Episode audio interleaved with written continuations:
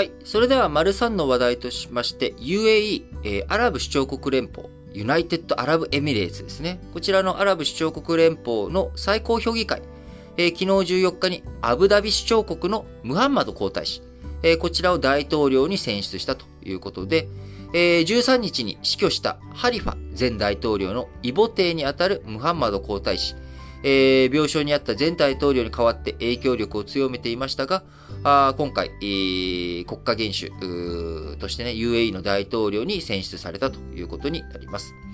えー、このユナイテッド・アラブ・エミレーツ、アラブ首長国連邦という国はですね、えー、7つの首長国、えー、こちらで、えー、構成されております。えー、アブダビ、こちらがね、もともと石油資源、えー、豊富で発言力が強いということになっており、えー、アブダビの首長国、こちらが建国以来2代続けて、えー、こう、大統領、えー、務めており、えー、アブダビ首長国の皇太子、要は次のアブダビ首長になる、えー、ムハンマド皇太子、これがそのまんま、あ大統領のポジション、こちらもね、えー、合わせて、え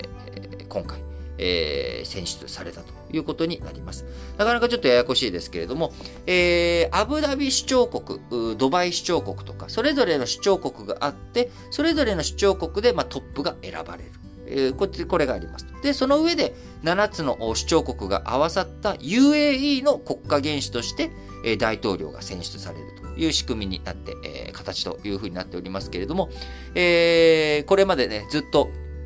まあ、アブダビがあ大統領ということになっております。で、えー、アブダビ、まあこれもね聞いたことあるけれども、それ以上にやっぱり今、えー、アラブ首長国連邦といったらドバイというイメージが強くあるかと思います。こちらドバイの方はね、やっぱり金融特区というか、金融に非常に力を入れ、えー、そして、えー、航空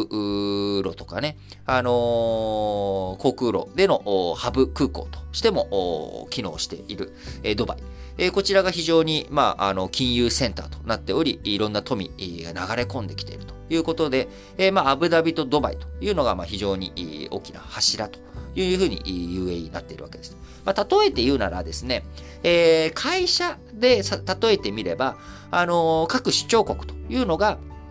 えー、なんでしょう。あのー、あれなんですよ。あの、各部門というかですね。えー、例えば、あのー、まあ、ソニーとか、ソニーグループとかに例えれば、えー、こう、祖業の電気、エレクトロニクスとかね、えー、そういったものの製造業をやっている部門。えー、あるいはソフトウェアとか、あ、あのゲームとか、音楽とか、エンタメ、えー、部門とかね、ゲームとか、まあ、こういった部門があって、それぞれ収益とか、売上とかを立てていると。いうことで、これまで、え、ずっと素業である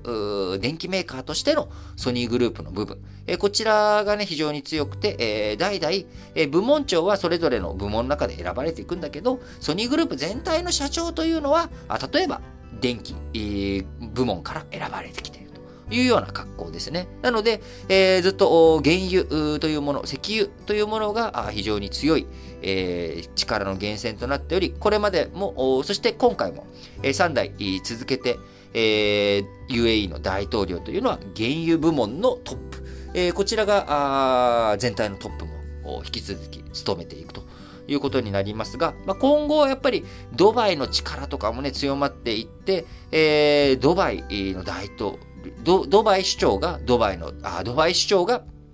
UAE 全体の、えー、大統領に選出されていくっていうようなこともね、今後先々あるんじゃないのかなというふうに思いますが、今回は、あムハンモド皇太子え、アブダブ首長国のハリファ首長、そして、えー、UAE 全体の大統領を務めていたハリファさん。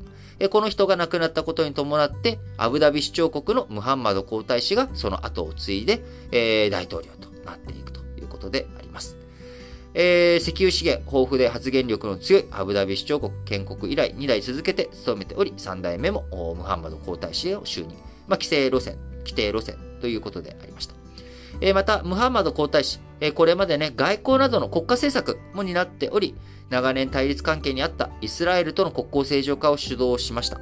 え、また、サウジアラビアのムハンマド・ビン・サルマン皇太子との関係も深いということで、え、UAE 大きなあ外交上のね、変化とか、あそういったものはないということで、えー、になると思いますけれども、まあ、中東情勢ね、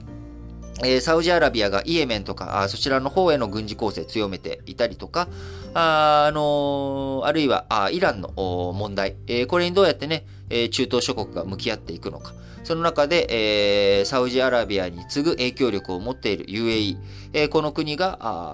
あのトップが変わるということになりますが、まあ、あの国際情勢見ていく上でも中東、シリアの問題もありますしね、え、引き続きしっかりとウォッチしていきたいなと思います。